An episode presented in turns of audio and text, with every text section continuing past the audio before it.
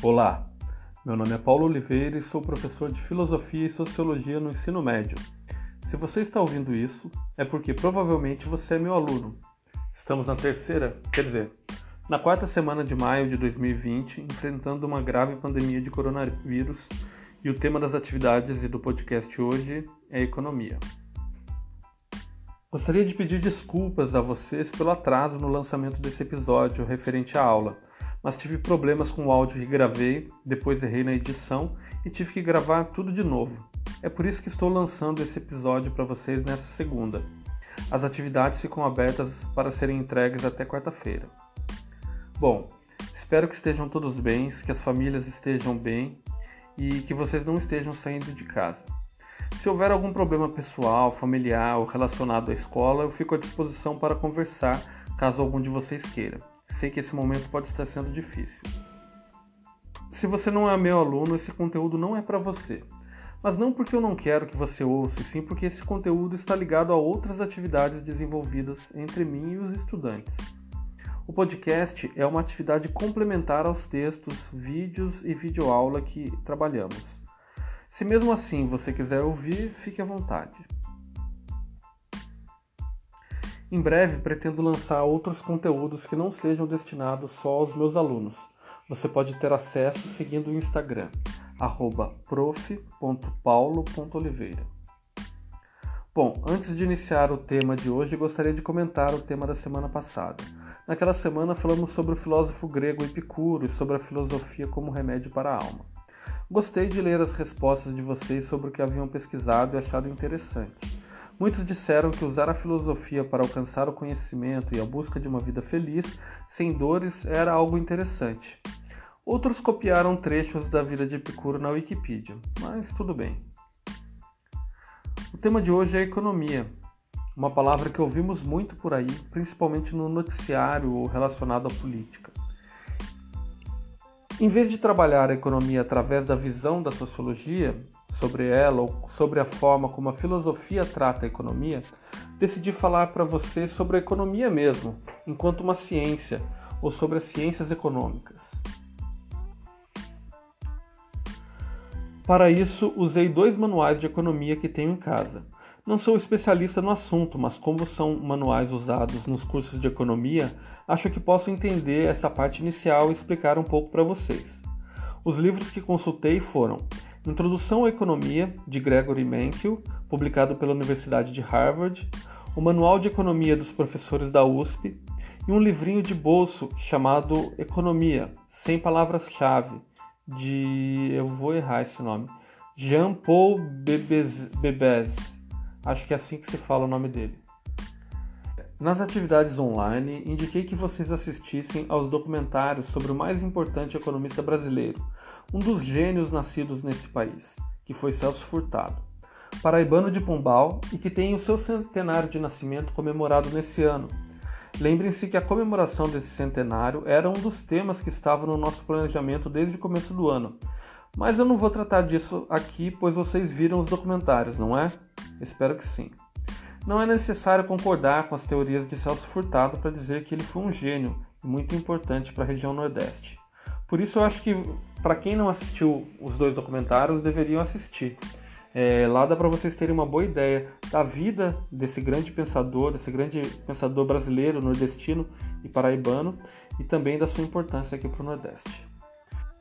Vou me concentrar nos 10 princípios da economia do livro do Menkel que eu indiquei para vocês. Esse vai ser o nosso assunto principal, conforme foi o assunto na aula também.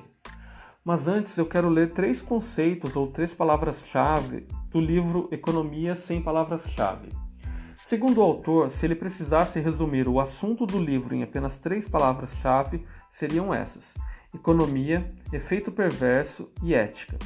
Vou ler cada um desses conceitos para vocês. Economia. Economia é a maneira de fazer o melhor possível com o que se dispõe, nada mais do que isso. Mas o que é fazer o melhor possível para si, para os outros, Para si e os outros? Para hoje ou para amanhã? Do que é que disponho? De minhas rendas, créditos, saberes, confiança em mim, confiança nos outros? Como as autoridades vivem esta situação? Nossa economia está se tornando muito desenvolvida e muito complexa.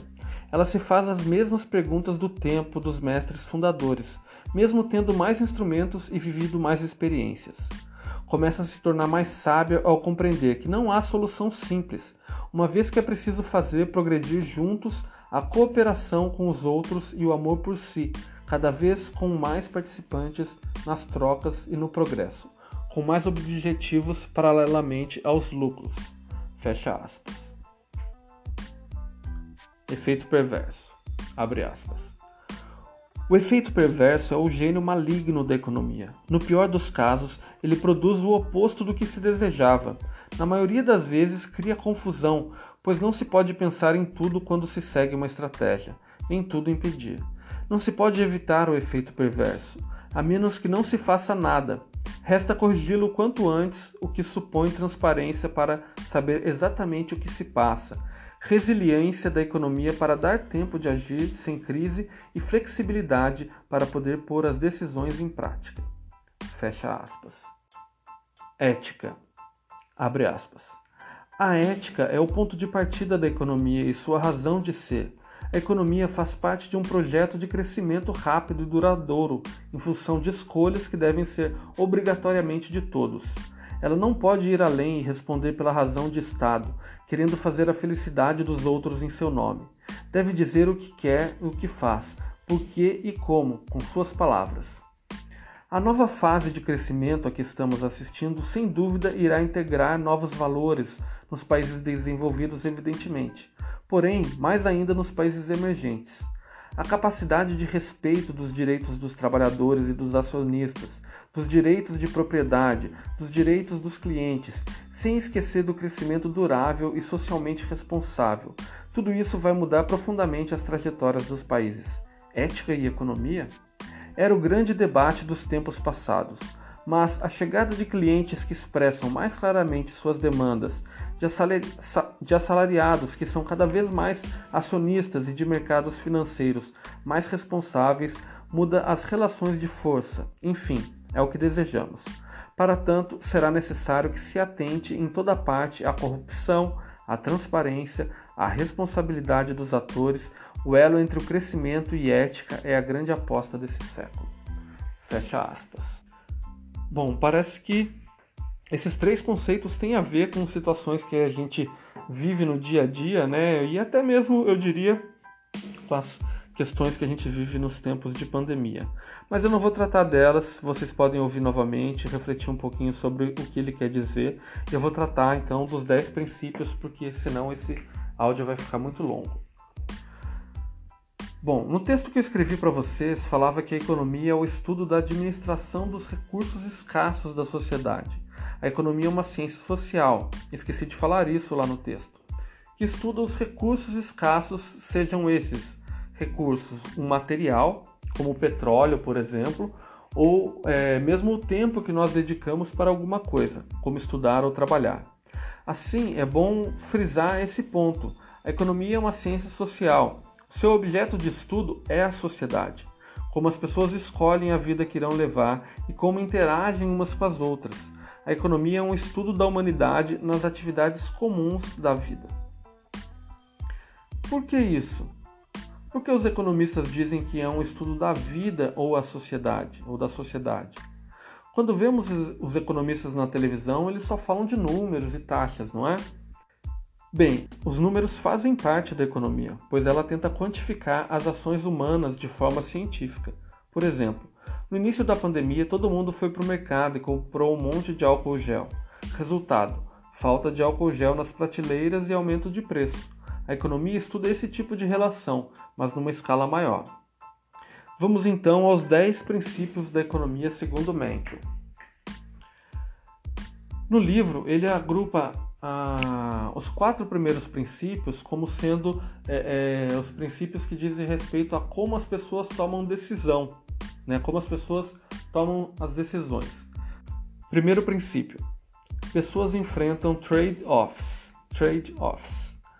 Nada é de graça. Para obter uma coisa que queremos, abrimos mão de outra, isto é, tomar decisões exige comparar uma coisa com outra. Pense em você mesmo quando está em casa. Cada hora que você fica jogando no celular é uma hora menos de estudo ou uma hora menos de sono. Ou pense assim: se você gasta um real comprando um din-din, é um real a menos que você tem para comprar um cachorro quente. Isso é o que se chama trade-off. O exemplo clássico que ele dá no livro é armas e manteiga. Quanto mais um país gasta em armas, defesa, menos sobra para gastar em manteiga, que é um exemplo de, de bem-estar social. Então é isso. Se você gasta um dinheiro comprando um din-din, vai faltar um real para você comprar um cachorro quente, né? Mesmo você pode ter o dinheiro do cachorro quente, mas o que eu quero dizer é que você tem menos dinheiro. Então a gente faz escolhas. A gente esses trade-offs são essas escolhas que a gente faz. Segundo princípio, o custo de alguma coisa é do que você desiste para obter tal coisa. A tomada de decisão exige comparação dos custos e benefícios. Por exemplo, se você decide cursar uma universidade, que eu acredito ser o desejo da maior parte de vocês aqui, você deve saber dos custos, o valor da mensalidade, o valor do transporte, moradia, alimentação e o maior custo de todos, o tempo que você se dedica a isso. Isso em economia é chamado de custo de oportunidade, que é quando é, é, quando você abre mão de alguma coisa para obter outro item.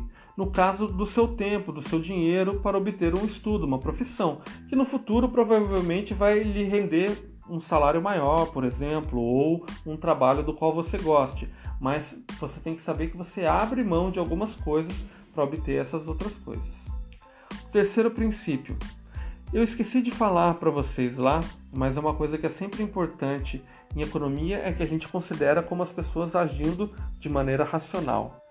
Terceiro princípio: pessoas racionais pensam na margem. Margem significa também beirada. A ideia aqui é que a gente não toma decisões 8 ou 80, ou sim ou não. A gente age na margem, na beirada, a gente pode fazer pequenas escolhas, pequenas alterações nas coisas ou nos objetos. Podem ser melhores do que grandes ações ou grandes mudanças. O exemplo clássico é o das passagens. Né? Como decidir quanto cobrar e como pensar na margem ajuda a tomar uma decisão. Vou dar um exemplo aqui. Vamos imaginar uma van saindo de Bahia para o São João de Campina Grande. Faz de conta que ela tem 10 lugares e que o organizador da excursão gasta mil reais na viagem. Não vamos considerar aqui o lucro no exemplo. Assim, se ela tem 10 lugares e custa mil reais a viagem, ele tem que vender pelo menos por 100 reais é, é, cada lugar para empatar essa conta. É, então, nesse exemplo que a gente está dando, ele vendeu 7 lugares por 100 reais cada um. Ele queria vender os 10, mas vendeu só 7, totalizando 700 reais. Ou seja, aqui ele está com um prejuízo de 300 reais. Quase na hora de sair a van para o maior São João do mundo, né? É, aparecem três pergu pessoas perguntando se ainda tem vaga e dizendo que cada uma pode pagar apenas 50 reais. A passagem custa 100, como a gente já viu. Se formos pensar no custo da viagem, não vale a pena, porque ele vai estar tá vendendo abaixo do custo que ele tem. Agora, se a gente pensar na margem, né, a gente tiver uma outra forma de pensar, a gente vai ver que, na verdade, se ele levar essas três pessoas a mais, é, ele continua tendo prejuízo, mas o prejuízo dele é menor, porque o prejuízo dele vai ser de 150 reais em vez de 300. Né? Então, no fim das contas, vale a pena ele vender essas passagens, mesmo que seja por um valor menor. É, eu dei esse exemplo como sendo de uma van, mas na verdade é assim que funcionam as passagens de avião. É por isso que muitas vezes pessoas conseguem comprar passagens baratas de avião. Bom, quarto princípio: pessoas respondem a incentivos.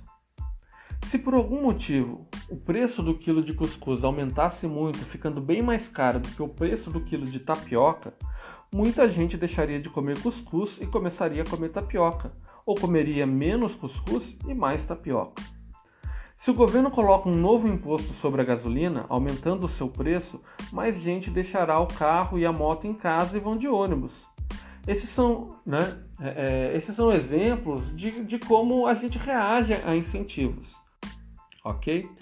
Então, é, esses são os quatro princípios sobre a tomada de decisões, não é? Sobre como a gente decide sobre as coisas. Ou seja, a gente sempre tem que fazer uma escolha, né? É o primeiro princípio. Se a gente escolhe uma coisa, a gente deixa outra de lado. O segundo, qual é o custo que você está disposto a pagar em alguma coisa? O custo de uma coisa é o que você deixa de poder fazer para ter essa coisa. Pessoas racionais pensam na margem, a gente tem que agir de modo racional e não ser tão 880. E quatro, pessoas respondem a incentivo. Vamos continuar aqui. Então, os outros princípios, né, na verdade, ele fala de como, de como as pessoas interagem nesse mercado, nesse comércio. Então, vamos lá para o quinto princípio. O comércio pode melhorar a situação de todos. O comércio faz com que as pessoas e países possam se especializar naquilo em que são mais aptos, melhorando a qualidade de vida geral por um custo mais baixo. Pense se sua família resolvesse morar sozinha num sítio longe de todo mundo e não quisesse fazer mais comércio com ninguém. Ela ia ter que fazer todas as coisas que precisa para viver. Teria que plantar, fazer comida, fazer as roupas, fazer os objetos é, é, para viver.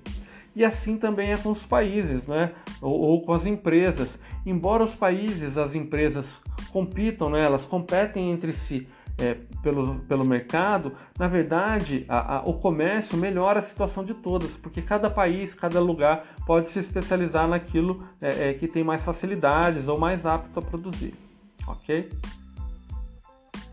Sexto princípio: os mercados são, em geral, uma boa forma de organizar a economia ou a atividade econômica. Então, como que funciona a economia de mercado quando a gente diz? Na economia de mercado, as decisões sobre o que deverá ser feito e produzido e comercializado não são feitas por um órgão central, mas são decididas por milhões de pessoas e empresas no seu dia a dia. Então é isso, as decisões, por exemplo, como eu falei do exemplo da tapioca ou do cuscuz, quem decide se vai comer tapioca ou cuscuz são as pessoas, não é o governo que diz qual, o que deve ser plantado, se milho ou macaxeira.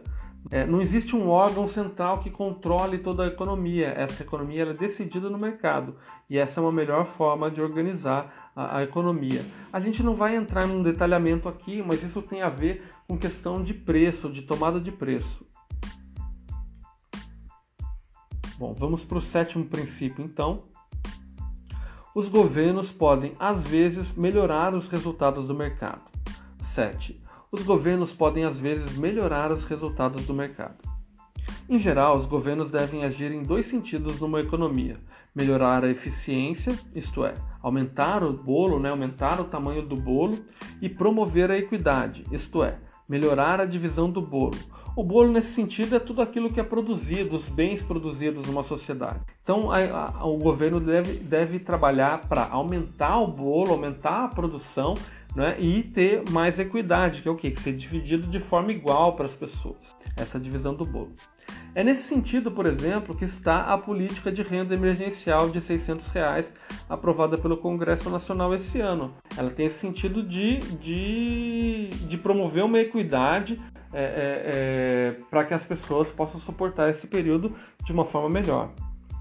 É, o livre mercado ele não consegue garantir a todos comida suficiente, moradia decente e assistência médica digna. Por isso, o governo deve intervir, não a todo momento, mas nos casos necessários. Vamos dar um exemplo aqui. Imagine que em Bahia todos precisam de água e só exista um açude, que tem um dono. Esse dono tem um poder de mercado. Teoricamente, ele poderia cobrar quanto quisesse pela água, já que ele não tem nenhuma concorrência, não há disputa pelo mercado. Assim, ele detém um monopólio. Nesse caso, a regulamentação do preço da água vai causar um benefício melhor a toda a população e a economia. Aqui é um lugar onde um governo deveria intervir para regular a, a, a, questão da água, regular a questão do preço e garantir a, a, a água ali para a maioria da população. Então, esses sete princípios até aqui, eles instituem a economia. A gente está falando de como são os princípios básicos da economia. E a gente tem mais três princípios é, é, fundamentais né, que falam do funcionamento geral da economia. Tá? De certa forma, e isso acho que é o Mencken que fala isso no livro, todo o restante da economia deriva desses 10 princípios, né? ou tem relação com eles. Então vamos para o oitavo princípio. O padrão de vida de um país depende de sua capacidade de produzir bens e serviços. Isso está ligado à quantidade de bens que as pessoas ou o país produzem. É o que chamam em economia de produtividade, que é a quantidade de bens e serviços produzidos em uma hora de trabalho. Quanto maior a capacidade produtiva de um país, melhor a qualidade de bens e serviços das pessoas que lá vivem. É isso, né? É uma, a, a, capacidade de produção de bens e serviços de um país está é, é, tá intimamente ligada à qualidade da vida das pessoas que estão ali. Então, os países que têm baixa capacidade de produção têm, é, é, é têm uma vida pior para a sua população. Né? Nono princípio: os preços sobem quando os governos emitem moeda demais. Quando um governo emite muita moeda, isto é, muito dinheiro, o valor do dinheiro cai e as coisas ficam mais caras, gerando inflação.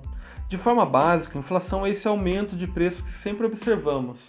Preste atenção em algo que você comprava por um valor X há uns anos atrás e hoje custa mais do que X, né? Alguma coisa que você comprava e, sei lá, aquele din-din que era um real, hoje é dois. Ou uma pipoca, alguma coisa nesse sentido. Um caderno, um tênis. Isso é a inflação que vai agindo sobre os preços das coisas. E ah, quando um governo emite é, mais moeda, isso acaba gerando inflação. Décimo princípio: a sociedade enfrenta um trade-off de curto prazo entre inflação e emprego. Lembra que falamos do trade-off no primeiro princípio? Aqui há uma escolha entre inflação e desemprego no curto prazo. A dificuldade em combater a inflação é que quase sempre o seu combate acaba aumentando o desemprego. Isso quer dizer que, num curto espaço de tempo, como dois anos, se um governo combate a inflação, diminuindo a quantidade de dinheiro em circulação, diminui os gastos das pessoas. Menos gastos, menos vendas. Menos vendas, menos serviços, menos trabalhadores e mais desempregados é uma situação que é difícil de, de, de ser enfrentada, mas ela acontece, ela é diluída no, no, num tempo maior, mas no, num tempo curto é, essa relação é sempre vista. Então, esses são os 10 princípios é, é, é, da economia, né, de introdução, para se entender a economia, de acordo com o. Bom, não vamos entrar nessas questões é, muito a fundo, até porque é, o nosso tempo aqui já está muito longo. Como eu falei com as pessoas que participaram da videoaula, na sessão de tirar dúvidas na quarta-feira, o objetivo dessa atividade era que vocês entendessem a economia como uma ciência social que estuda as nossas relações diárias na tomada de decisões sobre os bens escassos vendidos nos mercados. Isso é, sobre as coisas que existem no mundo e como a gente escolhe comprar ou não uma delas e que cada escolha que a gente tem é, implica em alguma perda que a gente também tem. É apenas uma introdução à economia, cheia de simplificações, mas acredito que tenha dado para vocês entenderem um pouco essa ciência nela mesma, né? sem estar é, é, atrelada a uma outra disciplina como a filosofia ou a sociologia, com as quais a economia tem muitas ligações. Por fim, gostaria de relembrar uma dica que dei na sala de aula online, que está ligada à economia, mas tem mais a ver com os recursos monetários, financeiros. É o canal da Nath Finanças no YouTube. Ela explica de forma simples como funciona um banco, um cartão de crédito, como administrar o seu pouco dinheiro. Eu acho que é uma dica bem boa para vocês entrarem na vida adulta sabendo administrar seus bens. Além disso, ela tem dado dicas sobre a renda emergencial liberada pelo Congresso e nesse caso da pandemia, pandemia né? E talvez, é, vendo as dicas, vocês podem ajudar um familiar, né, um pai, um parente, algum vizinho que precise de ajuda nesse sentido. Bom, se vocês gostaram do podcast, têm dúvidas ou querem fazer sugestões, mandem mensagens no meu Instagram ou então no mural de atividades do Google Classroom. É, estudem e fiquem em casa se puderem. Se precisarem de ajuda para alguma coisa, não tenham vergonha de pedir. Obrigado por ter escutado até aqui. Beijos e abraços. Ótima semana para vocês.